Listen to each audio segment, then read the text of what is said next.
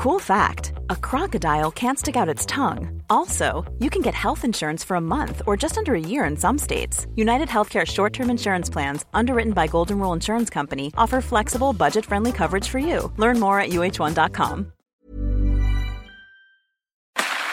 Entrevista. Me da mucho gusto saludar en la línea telefónica al subgobernador del Banco de México, a Jonathan Heath. ¿Cómo está, subgobernador? Muchas gracias por tomar la llamada. ¿Qué tal? Muy bien, muchísimas gracias. Un gusto saludarlo. Bueno, pues eh, para analizar este dato de la estimación oportuna del Producto Interno Bruto para el segundo trimestre, que fue histórica, la caída de 18.9%, ¿qué podemos decir al respecto, eh, desagregado por eh, actividades primarias, secundarias y terciarias? Pues vemos ahí el impacto tremendo del coronavirus en México. ¿cómo, ¿Cómo ve este dato, subgobernador? pues es eh, verdaderamente pues un desastre. Eh, realmente creo que es este bastante eh, descriptivo de lo que ha pasado en el segundo trimestre en, medio de este gran confinamiento.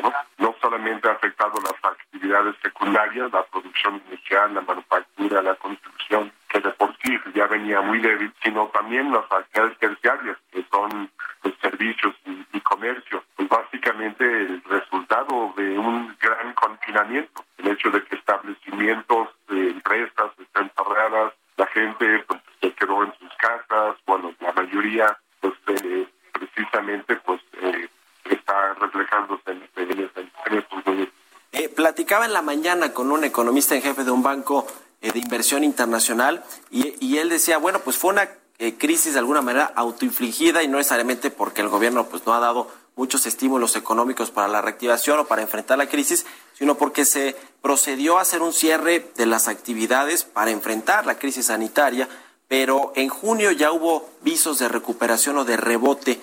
Eh, ¿Qué nos dice también el dato del, eh, digamos, usted ahí en Twitter puso una comparación interesante sobre el IGAE de abril y mayo, que nos daría un crecimiento en junio de 8.6% respecto a mayo. ¿Esto qué nos dice hacia adelante de cómo viene la recuperación económica en México? Yo creo que las cifras eh, están cada vez más confirmando que tocamos fondo en mayo y que inicia ya la recuperación en junio. Sin embargo, hay que, digo, eso suena muy positivo.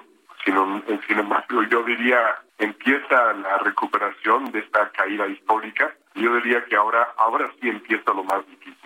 Eh, fue relativamente fácil en un principio pues quedarnos en casa, este, observar todo lo que estaba pasando, pues obviamente mucha gente lo sufrió en carne propia, pero ahora tenemos que reconstruir.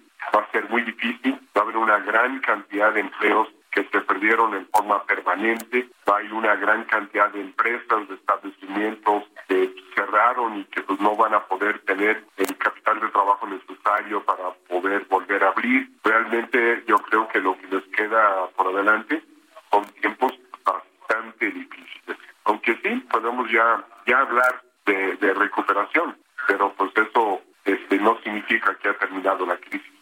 Si tuviéramos que definir esta eh, crisis económica que, que, ciertamente pues derivó de los efectos del coronavirus en, en, México y en pues muchos países del mundo, en casi todo el mundo, eh, diremos que es una crisis de empleo, una crisis que le pega al sector financiero, una crisis eh, eh, estructural que, que, que, digamos, está afectando eh, muchos de los estratos sociales, sobre todo los más bajos. El Coneval dice que van, van a caer por lo menos eh, 10, 11 millones de mexicanos en, en, pobreza laboral. ¿De qué tipo de crisis estamos hablando, subgobernador? No, estamos hablando de algo nunca visto. Yo creo que lo que es bien importante es dimensionar esto, que no es simplemente México. El Fondo Monetario está estimando que 170 países están ahorita en recesión. Es decir, eh, son efectos a nivel mundial. No, México no es el país eh, cuyo caída en la actividad económica es la peor de todas, no. Hay países que han caído todavía más. Sí, son, estamos muy afectados porque somos un país muy abierto, tenemos toda una serie de, de características idiosincráticos. Sin embargo, hay que hay que ponerlo en perspectiva. Es una es una crisis mundial y somos un, eh, una economía muy abierta, por lo tanto más incorporado en la actividad global que en muchos otros países y por lo tanto pues este pues sí pega y nos pega muy duro eh, y hay toda una cantidad de dimensiones de esta crisis que apenas este, vamos a empezar a, pues, dimensionar, a, calcular, a, vivir. Eh, eh, subgobernador Jonathan Heath, ¿cómo va a ser eh, la recuperación en términos del empleo? Y, me refiero, pues, ustedes anunciaron, por cierto, en un comunicado ahí en el Banco de México que va a haber programas para de apoyo a las micro y pequeñas empresas para que se recuperen de esta crisis, pero en el rol que le ha tocado al gobierno hay quienes han criticado, la verdad, abiertamente, que el gobierno mexicano no haya eh, recurrido a la deuda, a contratar deuda para inyectar la liquidez a la economía mexicana y tratar de salvar empleos y, empresas que están quebrando. Eh, y, por el otro lado, pues se, habla también pues de toda la política económica que incluye la política monetaria del Banco de México para tratar de reactivar las, las actividades en México. ¿Cuál es la opinión respecto al rol pues, que ha tenido el gobierno en esta crisis y también al rol del Banco de México? Bueno, queda muy claro que el gobierno federal está apostando a una manera diferente de enfrentar esta crisis. El Fondo Monetario Internacional, pues, la mayoría de las instituciones eh, internacionales como la OCDE, etcétera, han recomendado el endeudamiento y una para sustentar un aumento en el gasto público, precisamente para tratar de aliviar los efectos del desempleo masivo y, el cierre masivo de empresas. Sin embargo, aquí el gobierno ha apostado a pues, no apuntalar a esta recuperación, tener una recuperación más lenta y más difícil, pero al final de, este, del túnel, cuando ya este, logremos recuperarnos, pues no vamos a tener ese dolor de cabeza en términos de un sobreendeudamiento que pudiera extender en la crisis por mucho tiempo más.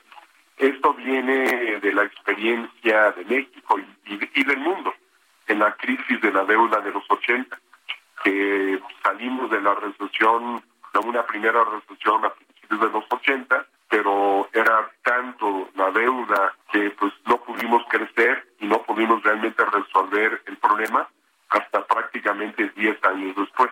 Entonces, pues fue la década perdida. Y aquí creo que la apuesta de este gobierno es tratar de no endeudarse, tratar de que pues, salgamos de la crisis de alguna forma u otra, pero al final no tener esa, esa, crisis de deuda que pudiera prolongar. ¿Es correcto no es correcto? Pues ahora sí que el tiempo dirá. Casi todo el mundo está apostando a que, a que no, pero pudiera ser que sí, no, no sé. Ahí está la duda. Por último, subgobernador, a ver, en México va a caer inevitablemente entre 8, 8.5% o 10, 10.5% en su Producto Interno Bruto al cierre del 2020. La deuda pública pues podría aumentar del 49% del PIB que cerramos en 2019 al, al 60% del PIB. Hoy tuvimos este reporte, por cierto, de la Secretaría de Hacienda de Finanzas Públicas, donde ya nos da cuenta de este aumento de la deuda pública y sin embargo, pues no hay transferencias directas a los desempleados ni estos apoyos eh, del gobierno federal. ¿Opina, subgobernador, como su colega Gerardo Esquivel, de que es necesario un plan contracíclico para evitar que, haya más pobres en México? Primero, lo que hay que apuntalar es que si bien es cierto que la deuda como proporción del PIB va a aumentar y va a aumentar bastante, va a aumentar por el, el denominador, no por el numerador. O sea, la deuda tal cual no, no está aumentando. Lo que está disminuyendo es el PIB y por lo tanto pues va a aumentar la, la razón de deuda PIB, pero no porque realmente está aumentando la deuda, sino porque está cayendo el PIB. La primera aclaración. Y sí, estaría totalmente de acuerdo con mi colega Gerardo Esquivel, que creo que, que sí sería muy positivo que tuviéramos una política para apuntalar este, el empleo, la pobreza, eh, ayudar a que no cierren las empresas, a tratar de inyectar capital de trabajo este, para que puedan sobrevivir. Eh, definitivamente creo que hace falta medidas este, más proactivas. Ahí está el tema. Le agradezco mucho, subgobernador del Banco de México, Jonathan Heath, que nos haya tomado la llamada. Un placer. Even when we're on a budget, we still deserve nice things. Quince is a place to scoop up stunning high-end goods for 50 to 80% less than similar brands. They have buttery soft cashmere sweaters starting at $50, luxurious Italian leather bags, and so much more. Plus, Quince only works with factories that use safe, ethical, and responsible manufacturing. Get the high-end goods you'll love without the high price tag with Quince. Go to quince.com/style for free shipping and 365-day returns.